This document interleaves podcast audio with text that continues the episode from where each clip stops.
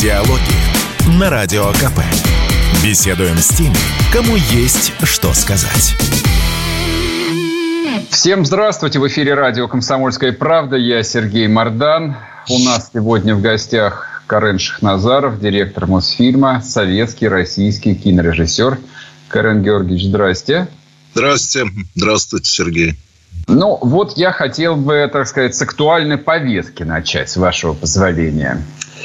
А, Минкульт отказал в прокатном удостоверении сериалу «Монастырь». А, я не знаю, смотрели вы вышедшие серии, не смотрели. Дело совершенно не в этом. А дело в том, что, в общем, вещь такая, прецедентная. То есть раньше, насколько я помню, в прокатных удостоверениях оказывали какой-то там британской кинокомедии про Сталина. Вот. Но чтобы вот так вот отхлестать по щекам знатную продюсерскую российскую компанию, а сериал, ну, по крайней мере, права на этот сериал принадлежат кинопоиску, тире компании Яндекс, но вот такого я припомнить не могу. А что думаете по этому поводу? Одобряете, не одобряете? А отказали, причем в прокатном удостоверении, ссылаясь на оскорбление чувств верующих. А, ну, мне трудно, честно говоря, что тут комментировать, поскольку я же не видел вообще, даже, честно говоря, не слышал ничего про этот, э, про этот сериал, поэтому немножко так ваш вопрос, он такой, типа, не читали, но, как говорится, как это? Но готовы ли осудить? Да, именно так, да. Или, не, или поддержать. Нет, ну, готов ли осудить? Честно говоря, все-таки надо э, посмотреть. Э, хотя вряд ли, честно говоря, буду смотреть. Но я имею в виду для того, чтобы свои давать оценки, все-таки надо видеть, а не просто так э, голословно утверждать. В принципе, Министерство культуры имеет право давать или не давать прокатное удостоверение. В этом нет никаких сомнений. Это, для этого и существует Министерство культуры. Другой вопрос, э, правомерно это в данной ситуации, неправомерно, вот это я не могу вам сказать. На, на, насколько это эм, э, действительно этот сериал оскорбляет чувства верующих, не, не знаю, не могу сказать. А я вас спрашиваю не как ценителя прекрасного, не как зрителя, а, и даже не как кинорежиссера. Я вас спрашиваю как московского интеллигента. Это такая очень своеобразная социальная страта, которая, ну, исторически так, довольно болезненно а, всегда относилась к любым попыткам государства, причем государства советского, постсоветского, вот в чем-то ущемить, так сказать, природные права московской интеллигенции. Понятно. Не любите вы московскую интеллигенцию? Не, не, не люблю. Чего что скрывать-то? Ну, вы сами, а кто вы? Вы разве не интеллигенция? Да, да. Сейчас это, вы разве не московская интеллигенция сами по себе? Так что не надо себя исключать из этой категории. Я думаю, среди московских интеллигентов огромное число людей э, необыкновенно полезных э, нашей стране. Сюда входят и ученые, и деятели культуры, культуры, журналисты, кстати. Так что не, я думаю, не, не следует нам таких радикальных оценок. Э, ну, если уж так вы говорите, как московского интеллигента, я вам скажу так. Ну, достаточно опытного московского интеллигента. Дело все в том, что в советское время э, одна из проблем была в том, что чрезмерное, как говорится, цензурирование, оно привело к тому, что мы не получали нужной информации, и это была одна из причин тех проблем, которые возникли перед страной в конце 80-х годов. Это, поэтому это дело такое очень, э, очень тонкое, я бы сказал. С другой стороны, я не отрицаю право государства, э, и оно есть у каждого государства. И в любой стране есть в той или мере э, какие-то вещи, которые, как говорится, государство считает нецелесообразным эм, нецелесообразным давать этому какой-то публичный ход. Поэтому я не отрицаю такой возможности. Сам я не отрицаю того, что Министерство культуры имеет право на свое мнение по тому или иному поводу. А, хорошо. А, Карен Георгиевич, тогда переходим к таким а, более общечеловеческим вопросам. Давайте. Последние дни мы увидели два ролика так широко не разошлись по социальным сетям, как э, украинские солдаты убивают э, сдавшихся в плен русских. С другой стороны, после последних ракетных ударов а, по Украине, ну, трудно было не заметить, ну, местами такую аж а, вот эйфорию а, со стороны наших патриотических граждан от того, что, ну, вот и нехай хохлы замерзнут, туда им и дорога. Вас не пугает вот это вот взаимное озверение – людей, которые, ну, в историческом смысле еще вчера, 30 лет назад всего лишь были реально одним народом, неразличимым. Ну да, пугает такое ожесточение. Ну, в принципе, я, мне кажется, неоднократно и раньше говорил, что это, это такая неизбежность, неизбежная опасность этой войны. Потому что в ней все-таки большой элемент того, что называется гражданская война. Это не, не, в целом не, нельзя ее назвать абсолютно гражданской войной, но все-таки большая часть этой войны может, может попадать под то, что мы имеем в виду гражданская война. Гражданская война, если помните исторически, это вообще самые жестокие войны. Это вообще в гражданских войнах э, вообще-то жестокости с обеих сторон, они э, такое как бы озлобление, оно, оно гораздо больше, чем э, в войнах чисто межнациональных. И это понятно, потому что каждая сторона считает другую предателем. Не просто врагом, а еще предателем, ренегатом. А это, это конечно, очень ожесточает и ту и другую сторону. Поэтому, к сожалению, это такое неизбежное сопутствие вот и, и данной войны или военной операции, как ее называют. Вот. И это меня действительно пугает. Вот. Это, это, это есть такой момент. А как вы думаете, с этим а, нужно каким-то образом бороться? Но ну, я имею в виду государству, общественным деятелям, а, там вот ритуально успокаивать, что мы не такие, как они, а, значит, э, ну, вспоминать там про интернационализм и все такое прочее. Но чем занимаются достаточно регулярно наши официальные лица, наша официальная пропаганда? Либо мы тем самым, ну, объективно ослабляем себя вот в этой гражданской войне? Вы понимаете, Тут же такой момент, понимаете, вот расстреляли там военно, наших военнопленных бойцов. Ну, одно дело мы здесь, в Москве, а совсем другое дело, я понимаю, что испытывают наши солдаты, офицеры там, на, на фронте. Это совсем другие чувства. У них совсем другая правда.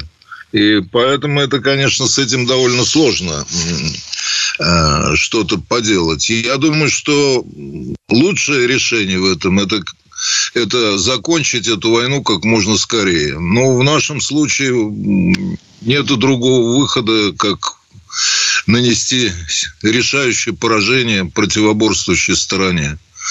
Вообще, чем быстрее гражданская война заканчивается, тем меньше жертв и тем меньше озлобления скорее победит одна из сторон, тем лучше. Но вот я буквально там перед нашим интервью посмотрел новости. Господин Столтенберг, это генеральный секретарь НАТО, в очередной раз ритуально заявил две вещи. Два пункта в его выступлении было удивительных. Пункт первый. Прочного мира на Украине не будет, если победит Россия. Пункт второй. Украину ждет ужасающая зима. Вот у них в голове как бы вот э, две эти вещи вполне как-то уживаются, им а, нормально. Понятно, потому что для них э, они так много поставили на, этот, на эту войну, чрезмерно много. С моей точки зрения, это их тоже стратегическая ошибка. Вот, что для них поражение Украины в этой войне, это прежде всего их поражение, оно действительно грозит им э, очень серьезными последствиями. Но то же самое касается и нас мы тоже много поставили на, на, здесь на, на, на карту, и для нас поражение, оно чревато самыми такими серьезными последствиями для нашей страны и для ее целостности. Поэтому здесь уже такой вопрос как бы принципиальный. А как вы думаете, этот вопрос э, для них не является ли столь же принципиальным, как и для нас? Вот э, американцы и европейцы, кстати, достаточно часто прямо говорят, и мне кажется, честно говорят, что для них этот конфликт является экзистенциальным. А, и даже вот это заявление Столтенберга, ну а, собственно, а чего с ним спорить? Если ну, победит Россия, то им конец. Ну, так я и сказал, Сергей, о том, что для них он, да, он тоже стал принципиальным. Я говорил о том, что, на мой взгляд, это была их ошибка превратить этот конфликт в столь принципиальный для себя, для них. А он мог быть другим? Они, в принципе, могли этот конфликт не настолько, э, не, не, не превращать его в настолько, вот как вы говорите, экзистенциальный для себя конфликт. Но они его превратили в такой конфликт, и для них поражение Украины, это будет их поражение, за, за которым последует их сильное ослабление, вообще их влияние, их... То есть это будет доказывать то, что западный мир не способен э, контролировать ситуацию в мире. А это, понимаете, за этим следует, э, за этим, в общем, физической мыслью следуют и чисто экономические последствия. То есть, значит, западный мир уже ослаб, и, как вы понимаете, когда, как говорится, Акела промахнулся, то дальше уже следует и, соответственно, все, все, все последствия. Понял. Прервемся на одну минутку на новости и продолжим. Радио «Комсомольская правда». Никаких фейков, только правда.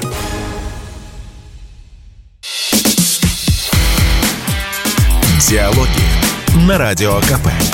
Беседуем с теми, кому есть что сказать.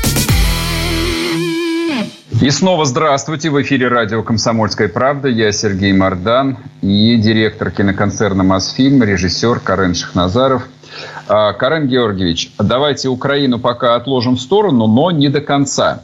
А, еще одна вот ошеломляющая новость э, из актуальной повестки. Ну, простите, я знаю, что вы любите вот, э, так сказать, широко, как художник, как мыслитель, посмотреть на происходящее, но я спрашиваю о вещах, которые действительно нуждаются в комментариях человека авторитетного, а, мнение которого важно для очень многих.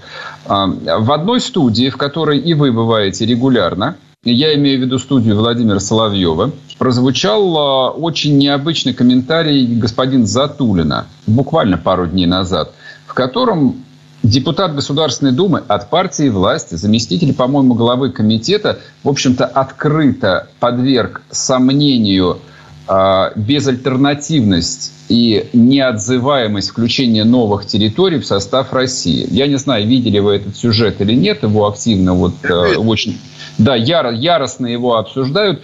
А, но я даже как бы вот а, не про сам факт того, что политик об этом а, достаточно откровенно говорит на государственном федеральном канале. У вас нет ощущения, что у довольно изрядной части старых политических элит, к которым, собственно, Затулина относится, вот это вот отчетливое желание договориться, оно перевешивает даже осторожность временами. Ну, вы знаете, я, я, я, я видел этот э, эфир и видел выступление Константина Федоровича, но я, я, да, я слышал вот это, так сказать, сейчас такую реакцию части нашей общественности на, на это. Но, честно говоря, я не увидел в этом эфире и в словах Затулинова то, то, то как говорится, э, вот тот мотив, о котором вы говорите. Он, он говорил о том, что это там новые территории, территории. Э, ну, ну да, они действительно новые. Ну, что? Ну, новые, да. Ну, это же Россия. Они, Россия старые, действительно, так сказать, тоже некие фундаменталистские наши эти, что, дескать, это территории, они давны, да, понятно, давным-давно и прочее, прочее, но в данной конкретной ситуации я не воспринял это его слова как желание каким-то образом, э, так сказать, не отрицание каким-то образом э, вхождения этих территорий в состав Российской Федерации. А то, что он высказывал какие-то свои э, опасения и какие-то мысли по этому поводу. Но я тоже, понимаете, если мы абсолютно прекратим дискуссию, это к добру тоже вообще-то не приведет. Но есть разные точки зрения. У меня нет оснований. У меня с Константином Федоровичем, кстати, были очень жесткие споры там по разным вопросам, там, э, так сказать, и в той же студии Соловьева. Но Константин Федорович Затулин, то, что он абсолютно так сказать, человек-патриот и предан э, я бы сказал, с таким элементом русского национализма даже. Вот такой патриотизм. То есть он такой тоже присутствует. То есть в этом нет сомнений. Абсолютно искренний в этом и, и доказавший это своей, всем своим, э, всей своей работой на, на благо, кстати, сколько он сделал для того, чтобы вот облегчить э, приезд в нашу страну, возвращение тех, кто хочет вернуться в Россию, русских, русскоязычных, людей нашей культуры. Он же очень много для этого сделал. Поэтому я думаю, что все-таки это как-то не очень справедливо, вот эти нападки на, на него сейчас. И, и они совершенно не соответствуют э, его, его истинным э, взглядам и, и вообще тому, что он своей жизнью доказал. А то, что он высказывает, и вообще не только он, кстати, высказывает какие-то э, варианты движения нашей политики в отношении Украины. Ну, я тоже, я бы не, не, не, я бы, если это высказывается с точки зрения интересов России, как они понимаются, нашей страны, ну, я бы тоже не, не таких, как бы, охоту на ведьм-то не устраивал здесь. Ну, знаете, Поэтому не, не, нельзя всех, кто там высказывает какие-то свои видения, сразу записывать в предатели и во врагов, понимаете? Это тоже может привести к тому, что у нас просто вообще какая-либо дискуссия прекратится на этот счет. А это, это, это, это тоже очень опасно. А вам не кажется, что, ну вот, собственно, когда идет война, подобного рода дискуссия, ну просто как минимум не очень уместна? Вот буквально, буквально там вчера вот в сети вывалили очередной вот этот жуткий ролик, где украинские солдаты не просто там какие-то мифические нацбаты, а военнослужащие там регулярной украинской армии просто там с песнями и плясками под гопак добивают выстрелами в голову русню, как они говорят. И вот, собственно, на этом эмоциональном фоне рассуждать просто вот одно абстрактно, но нам же придется договариваться, а, значит, нужно учитывать интересы обеих сторон, серьезно – вот. Мне кажется, что люди не очень готовы вот э, в такой ситуации выслушивать подобного рода предложения. Но это, это просто вот я это так э, Нет, переживаю. Ну, знаете, во-первых, э, ну, мы же с вами уже говорили о том, что в это, это, это не просто война, в ней действительно очень много того, что, что подпадает под вот, понимание гражданской, гражданской войны. Поэтому гражданская война всегда ведется с, с ожесточением, но в конечном счете все равно приходится договариваться как-то. И другой вопрос, на каких условиях, как. И, ну, я не, не слышал, что там в этом смысле э, там тоже Константин Федорович проявлял какую-то... Он, он всегда был очень жестко стоял на стороне России и русского народа, кстати. Поэтому я, я, я не думаю, что... Я думаю, что это какое-то недоразумение, вот такая волна какого-то негатива по отношению к человеку, который, э, в общем, на мой взгляд, очень много сделал для нашей страны. Я повторяю, при том, что у меня лично с ними были, был очень такие жаркие споры в той же же студии, так сказать, мы не, не во всем с ним, кстати, совпадаем во взглядах. Но я не думаю, что он, в общем, надо его каким-то образом сейчас, э, не знаю, там, подвергать какой-то обструкции за его высказывание. Ничего такого он не сказал, из-за чего следовало бы его там как-то преследовать. Хорошо. А, еще а, вот из жизни депутатов Государственной Думы, но это, а, я думаю, что тема должна а, у вас отзываться именно вот а, как у человека кино. Принят закон о запрете гей-пропаганды. А, я люблю американское кино как советский человек, я очень люблю американское кино. И совершенно невозможно а, не обращать внимания, что особенно вот за последние лет 10-15 вот присутствие вот этих вот ЛГБТ-персонажей стало практически обязательным. То есть как будто у них там сидит идеологический, э, не знаю, там обком какой-то, отдел, вот, и проверяет каждый сценарий, значит, у тебя цитата из Маркса, Энгельса и Ленина есть в твоей научной работе или нет? Если нет, пойди напиши. Вот у них так, у тебя есть гомосексуалист позитивный? Нет? Давай вписывай, иначе никакого финансирования. Вы как считаете, вот этот закон, он уместен, неуместен, он смешной, не смешной, он реализуем или он нереализуем? И это не более чем там отвлекающий маневр, на который наша власть, ну, мастера, что уж тут скрывать. Ну да, в общем, это. Нет, ну, поскольку я никогда не занимался гей-пропагандой, то... Да уж в чем, в чем об этом вас упрекнуть нельзя, да.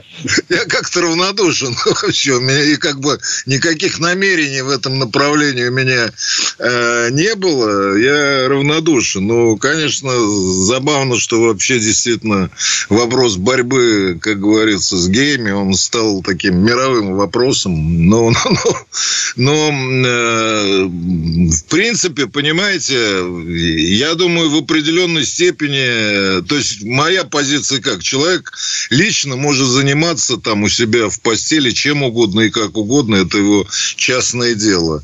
Э, но э, в определенной степени действительно пропагандировать это, тем более в нашей стране, Понимаете еще аспект какой? Мы все время как-то вот этот момент... У нас страна и в значительной степени уже и мусульманская. У нас большое количество ислам, населения, которое искренне исповедует ислам. Для них это вообще абсолютно неприемлемая вся история. И мы в определенной степени это может служить э, причиной какого-то внутреннего разрыва в нашей стране между э, среди э, разных групп населения. Поэтому мы, конечно, должны к этому относиться очень внимательно.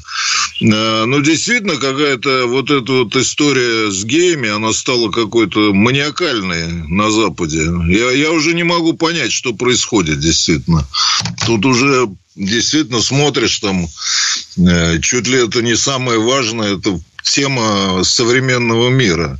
Ну, я-то на это как марксист смотрю, как на часть буржуазной культуры. Вы так ага. Согласны? Я с вами согласен. Я вас вынужден сейчас прервать еще на одну минуту, а после новостей вы сможете закончить свою мысль. Карен Шахназаров, с нами не уходите. Радио «Комсомольская правда». Только проверенная информация.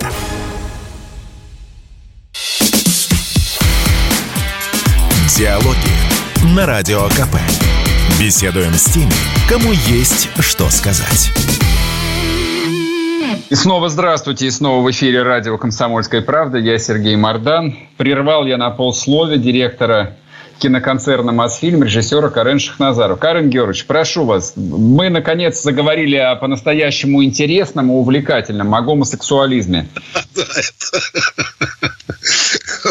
очень увлекательно. Короче, я, я что, что говорил-то? Я говорил о том, что я, как старый марксист, я во всем ищу классовые интересы. Я думаю, что пропаганда такая безудержная вообще этой темы, это связано, как говорится, с желанием современной буржуазии отвлечь пролетариат и трудовое крестьянство от истинных проблем человечества.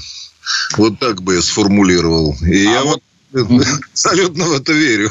Я согласен с вами. А вот э, наш э, буржуазный э, парламент, он с этой же целью закон о запрете этой, значит, другой, другой частью буржуазной пропаганды принял? Или какие-то другие соображения? Я уже говорил, ведь парадокс ситуации заключается в том, что, в принципе, мы, сражаясь с Западом, вообще на самом деле, вот мы говорим о, там, о том, что у нас идеология нет. Но идеология-то у нас есть, и вообще-то она буржуазно-либеральная. По, сути, по сути дела, она та же самая, что у Запада. Как ни странно, наши сегодняшние союзники или там те, кто нам сочувствует, это как раз левые коммунистические движения, понимаете? И вот в этом есть парадокс современной ситуации в России. То есть во время э, противостояния СССР с Западом там было идеологически все понятно, потому что СССР идеологически был антипод Запада. А сегодня современная Россия идеологически не есть антипод Запада. Поэтому вы совершенно правы, что в определенной степени, э, конечно, высшая, так сказать, правящая элита российская, это элита буржуазная, да, но она вынуждена идти на такой конфликт. Вполне возможно, не было бы, то, то, то есть у нас до этого и не было никаких проблем с этим делом. Вот сейчас вынуждены идти на, на открытое противостояние, в том числе и э, принимать законы, которые, в общем, не свойственны современной буржуазии. Как Марксистски я вам отвечу. Сергей. Я понял. А, а как вы думаете, вот а, в той ситуации, когда мы с точки зрения идеи а, вот с этим Западом, ну, полные единомышленники, и никаких принципиальных расхождений видения будущего у нас нет, а, есть ли какие-то, ну, серьезные в таком случае основания для конфликта, для вот этой того, что они называют, а мы думаем про себя экзистенциальной войны. Вокруг чего тогда вот э, такая схватка-то? Ну, такая ситуация, если внутреннее, э, да, идеологического на самом деле у нас противостояние, повторяю, на мой взгляд, вообще-то не может быть, потому что у нас та же самая идеология. Во всяком случае, мы ее приняли в 91 году. А речь идет о том месте, которое в этой иерархии мы занимаем. Вот Западу не нравится, что мы хотим какое-то особое место. Они, вот мы вошли в их мир в 91 году, приняли их идеологию, приняли их систему, приняли приняли их систему ценностей. Но потом мы сказали, а мы хотим при этом быть вот как бы, как бы сидеть с вами за одним столом. А они этого не хотят. Вот, вот, вот суть конфликта. Понимаете? Он, он поэтому Поэтому такое, это такая. И, кстати, я думаю, в этом и проблема наша с Украиной. Понимаете? Мы же Украине не предлагаем никакой другой идеологии, другого взгляда на мир, другого, э, другого социального устройства. В принципе, у нас э, что, тоже та же самая идеология, что у украинской буржуазии. Ну и, и что? И в этом смысле они говорят, что а что, нам лучше тогда уже то же самое, но с Западом быть, а не с вами. Понимаете? Вот так я смотрю на этот вопрос. Это очень сложная такая ситуация для нас. Вот я говорю, в отличие от времен СССР, когда там было все понятно, там совсем разная идеология была. И многие страны в мире выбирали нашу идеологию. Она им была привлекательна. Сегодня этого нету, и поэтому, когда мы говорим, что у нас нет идеологии, ну, мне кажется, это лукавство. Вот. И мы попали в определенной смысле в этот идеологический капкан-то, вилку такую. То есть мы, мы сами себя загнали в эту ловушку, вот начав э, упирать на то, что у нас э, разница в подходах, у нас собственный путь, подразумевая, что у нас вообще другая идеология, а вы говорите о том, что нет, идеология одна и та же. Ну, слушайте, ну у нас капитализм. Такой же, как и на Западе. Не, они считают, что у нас неправильный капитализм. Они неправильно не считают, да. Но, в принципе, мы, мы-то сами считаем, что у нас капитализм. Ну, как? Ну, мы выбрали эту идеологию там в 91 году. Да. Выбрал наш народ, надо сказать, выбрал. Может, э, там многие сейчас говорят, ну, нас обманули, на это я скажу, ну, ребят, думать головой надо. Когда Все были вы... взрослые, да, фига себе да, обманули. Взрослые люди, дети, да. Выбрали это, взяли, откинули, все. Была своя идеология. Вот Китай не откинул, а продолжает там свою. Вот у них коммунисты, коммунистическая идеология. Они, в принципе, Вьетнам, там, другие страны. Я сейчас не говорю, хорошо или плохо. Я говорю по факту, что происходит у нас. Он по факту мы выбрали ту же идеологию, которую исповедует Запад. Но Запад в этом смысле говорит нам, ребята, ну у вас нет, вы давайте, как говорится, слушайтесь тогда нас, раз вы выбрали нашу идеологию. Вы же хотели? Мы хотели. Там, ну, мы сегодня говорим, ну, это Ельцин, плохой он был, мы не хотим там это. Ну, с точки зрения, э, а что, это какая нам разница, что у вас Ельцин был или не Ельцин? Вы пришли к нам, вы сказали, что вы будете таким же, как мы, вы будете исповедовать наши ценности, вы будете делать то же самое, что, что вам говорят. Вот, вот как, вот если по-простому, вот ситуация такая, понимаете? И она очень в этом смысле такая двусмысленная, ну, на мой взгляд. Угу. Да, и, и я говорю, парадокс состоит в том, что посмотрите, кто теперь наши союзники. Это все те же левые страны, которые были в СССР. Куба, Китай, Вьетнам, Понимаете? И Индия, которая, кстати, на самом деле, в Индии, в Индии ведь очень много социалистического. Она там формально не, не объявляет себя это, но на самом деле, кто был и знает более не менее, вот как устроена индийская экономика, индийское общество, там, там, там социализма более чем достаточно. И, оно, и они взяли это тоже в СССР. Ведь в этом парадокс, что все эти страны, Корея Северная, они все порождены Советский, Советским Союзом. Теперь выяснилось, что вот они-то только остались теми, кто сохраняет еще с нами какое-то э, дружеское расположение, как нам помогает. В этом парадокс-то, понимаете? Ну, я-то считаю, что надо менять как говорится, эту. Я социалист, я, я, я за то, чтобы я не понимаю, что нельзя вернуться в форму советского социализма, но социализм имеет разные формы, но, на мой взгляд, э, это более оправданно и более, более, более правильно с точки зрения идеологической сегодня, понимаете? Вот э, рассуждая в вашей логике, в логике марксиста, тогда то, что происходит сейчас, ну, вполне можно назвать как писал Ленин, войной империалистической. Для меня, причем это нейтральный термин, я ничего ругательного в этом не вижу. Я вот про что вас хотел спросить. Вот в этой логике а, все окружающие нас бывшие, в том числе и бывшие советские республики, смотрят на эту схватку, кто в ней победит. То есть коллективный Запад, США или Россия, которая вдруг решила, что она готова а, к тому, чтобы бросить вызов этому мировому гегемону. Ну, предположим, я надеюсь, я в это верю, что в военном смысле мы победим. Но влияние гегемона, оно ведь заключается не только в военной мощи и не только в экономической мощи, что тоже, в общем, все равно обязательно, а еще и в мощи культурной.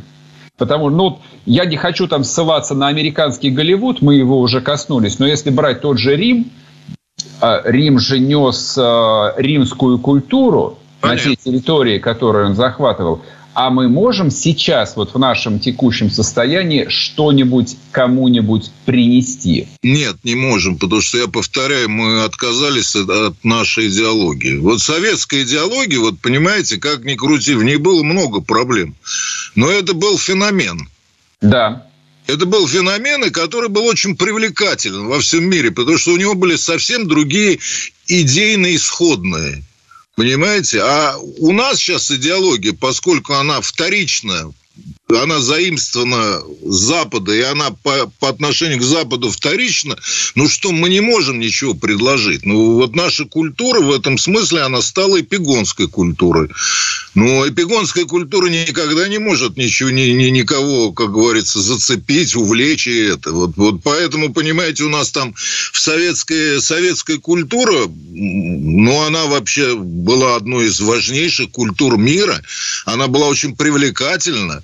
Слушайте, она была, ну, я, я сам еще в советское время начал ездить за границу, был довольно скептически настроен, как все мы тогда, но, к моему удивлению, там я приезжал в Латинскую Америку, мне говорили, господи, простые люди подходили, трогали меня, господи, вы советский человек, вы с родины Ленина, это было. Паньеру Советику говорили вам, наверное. Было, это правда. Это, это, это был меня в совершенно шок. Это как, какое огромное влияние оказывали мы на весь мир, понимаете? Это, а, соответственно, влияние, соответственно, союзники. А да. А если хотите, более утилитарные. Были люди, которые, как кембриджская четверка, соглашались работать на наши органы. Я сомневаюсь, что у нас есть сегодня такие агенты, но они-то искренне приходили все эти фильмы. Прерву вас еще раз на одну минутку, и да. мы сможем продолжить. Радио «Комсомольская правда». Мы быстрее телеграм-каналов. Диалоги на Радио КП. Беседуем с теми, кому есть что сказать. И снова здравствуйте. В эфире радио «Комсомольская правда». Я Сергей Мордан. Мы разговариваем с Кареном Георгиевичем Шахназаровым, директором киноконцерна «Мосфильм». Ой, вы так ностальгируете по Советскому Союзу, что я тоже невольно заностальгировал, честно говоря. А я, я не ностальгирую, я люблю Советский Союз. Так и я люблю на самом Советский деле. Союз был вершиной вообще русской цивилизации. Потому что впервые в истории э, нашей цивилизации и вообще не западной цивилизации, не западная цивилизация стала обгонять Запад в технологиях. Угу. Ни, одна, ни одна страна, не западная, за последние 500 лет не обгоняла Запад в технологиях. А Советский Союз стал обгонять это космос, атомное, ну, можно много говорить. Верно. Это, это было необыкновенное достижение Советского, Советского Союза, и оно было, конечно, во многом благодаря образованию и культуре. А вот а, когда началась э, специальная военная операция, ну не сразу, спустя несколько месяцев, как а мне кажется... Сергей, я никогда не отрицаю, я жил в Советском Союзе, что в Советском Союзе была масса глупостей, масса, как говорится, того, что, что надо было исправлять. Это одно другому не мешает, но таких обществ, где не надо ничего исправлять, не бывает просто. Согласен, согласен. А, вот когда началась э, СВО, спустя несколько месяцев, э, ну, всякие неисправимые оптимисты, ну, типа меня, например, а, начали говорить о том, что это совершенно там невероятный процесс, и вот он сейчас запустит э, там какие-то там потрясающие трансформации, там изменится экономика, начнет меняться культура, придут новые люди и так далее, и так далее, и так далее. А Я просто а, вот а, какой пример хотел для вас а, привести. Окна роста появились в начале 2019 года. То есть соцарт, ну вот в том виде, в котором его знает весь мир, вот он уже появился в самом начале гражданской войны, ну, фактически там меньше, чем через год после Октябрьской революции. 9 месяцев, вы видите хоть какие-нибудь ощутимые признаки вот наступающего нового мира, новой формы, ну и чего-нибудь, хоть, хоть чего-нибудь значительного, а не придуманного в нашей жизни? Ну, пока нет, не вижу. Но я, во-первых, понимаете, этот процесс еще, на мой взгляд, только только начинается. Нам, людям, всегда свойственно как бы быстрее все. Ну, история-то движется более... Э, любые революционные процессы, это же не просто там, э, там типа, взяли зимний, вот тебе революция. На самом деле революционный процесс, он происходит порой десятилетиями. И я думаю, что эта операция действительно положила начало серьезнейшим революционным процессам не только в нашей стране, но и в мире. Но я про это говорил. Ну, ожидать ожидать, что это прям может случиться сегодня-завтра. Нет, пока этого не наблюдается, но не наблюдается это опять по той же причине, о которой я с вами как-то говорил уже, о том, что у нас был компрадорский капитализм у нас базис разрушен, а надстройка осталась. Она, она, она живет по тем же правилам еще. Она, она, не, она не, не, не пытается что-то менять. И это, это тоже, как говорится, вполне логично. И это все наслаивается еще вот на, этот, на войну, в которой большой элемент гражданской войны. Поэтому я согласен с вами. Никаких пока я реальных изменений, ну, мне кажется, они неизбежны они неизбежны, потому что этот процесс, он будет, мне кажется, нарастать.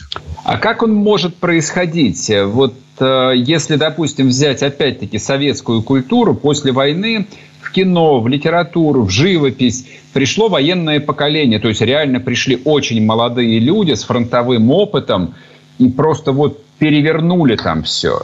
А, я предполагаю, что из этих сотен тысяч солдат, которые сейчас а, на фронте и которые еще там будут, ну, должны появиться и великие режиссеры, и сценаристы, и писатели, и живописцы.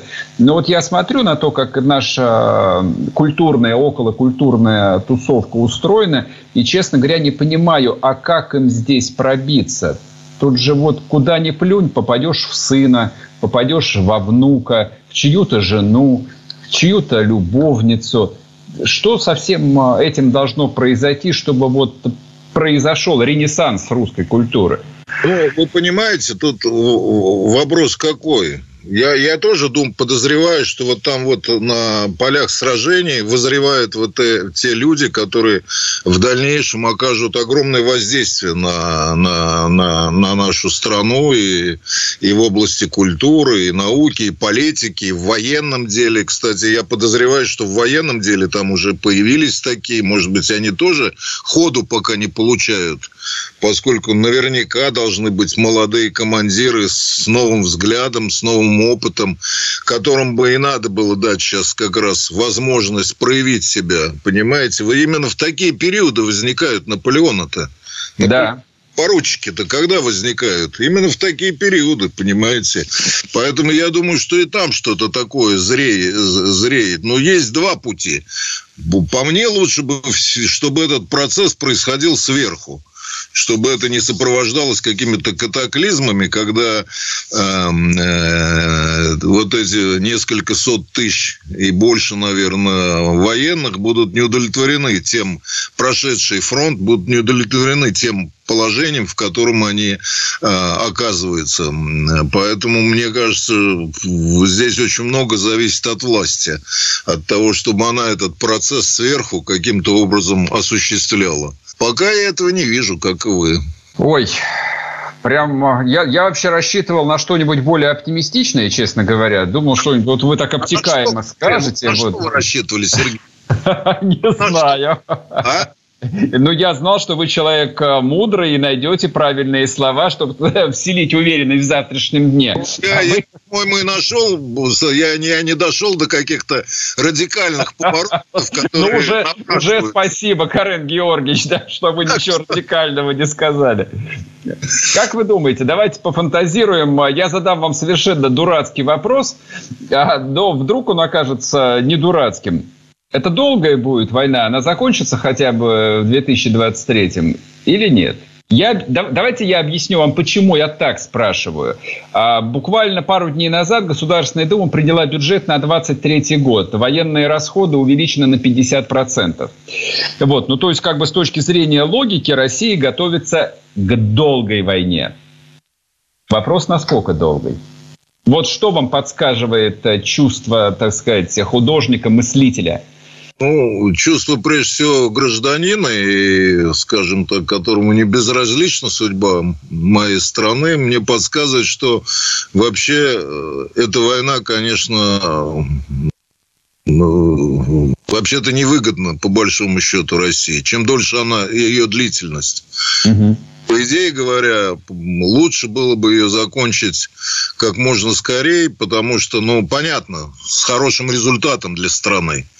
Что это будет хороший результат, но это будет решать, наверное, верховное руководство, так сказать. Ну Вот. Но понятно, что э, чем дольше длится война, тем огромные расходы. Я уж не говорю о гибели ребят лучших, это лучшие вообще гибнут сейчас. Это те, кто реально защищает нас, пошел воевать, способен на это. Это, это действительно цвет нации. Вот. Поэтому, конечно, да и санкции, все это, все, все это, конечно, работает. Поэтому чем скорее будет закончена эта война, э, тем лучше. Но здесь вообще, наверное, уже зависит от того, каким образом будет а, организованы наши вооруженные силы и насколько получат возможность новые, которые, я уверен, э, есть э, молодые командиры, реально как говорится, влиять на ситуацию. Такие войны всегда выдвигают новых командиров. Понимаете, это, это было в период всех войн. Насколько они сегодня имеют возможность влиять на ход боевых действий, я не знаю. Это, как говорится. Но я уверен, что такие есть. Вот, поэтому, э, поэтому не могу вам, конечно, сказать, как говорится, но я понимаю, что некоторые просто говорят, вот я слышал, говорят, что на России выгодно, чем дольше война, тем лучше, это Украине невыгодно. Украине это совсем невыгодно, но про Украину, видимо, уже речи не идет. А э, для, для, для нас это совершенно невыгодно, длительная война, поэтому э, вообще каким-то образом, ну, я по ним, повторяю, с, с исходом благополучным для, для нас надо э, стремиться к ее окончанию. Карен Георгиевич, спасибо вам огромное. Карен Шахназаров был с нами, директор О, киноконцерна «Мосфильм», кинорежиссер. Услышимся, увидимся. Всего доброго. Диалоги на Радио КП. Беседуем с теми, кому есть что сказать.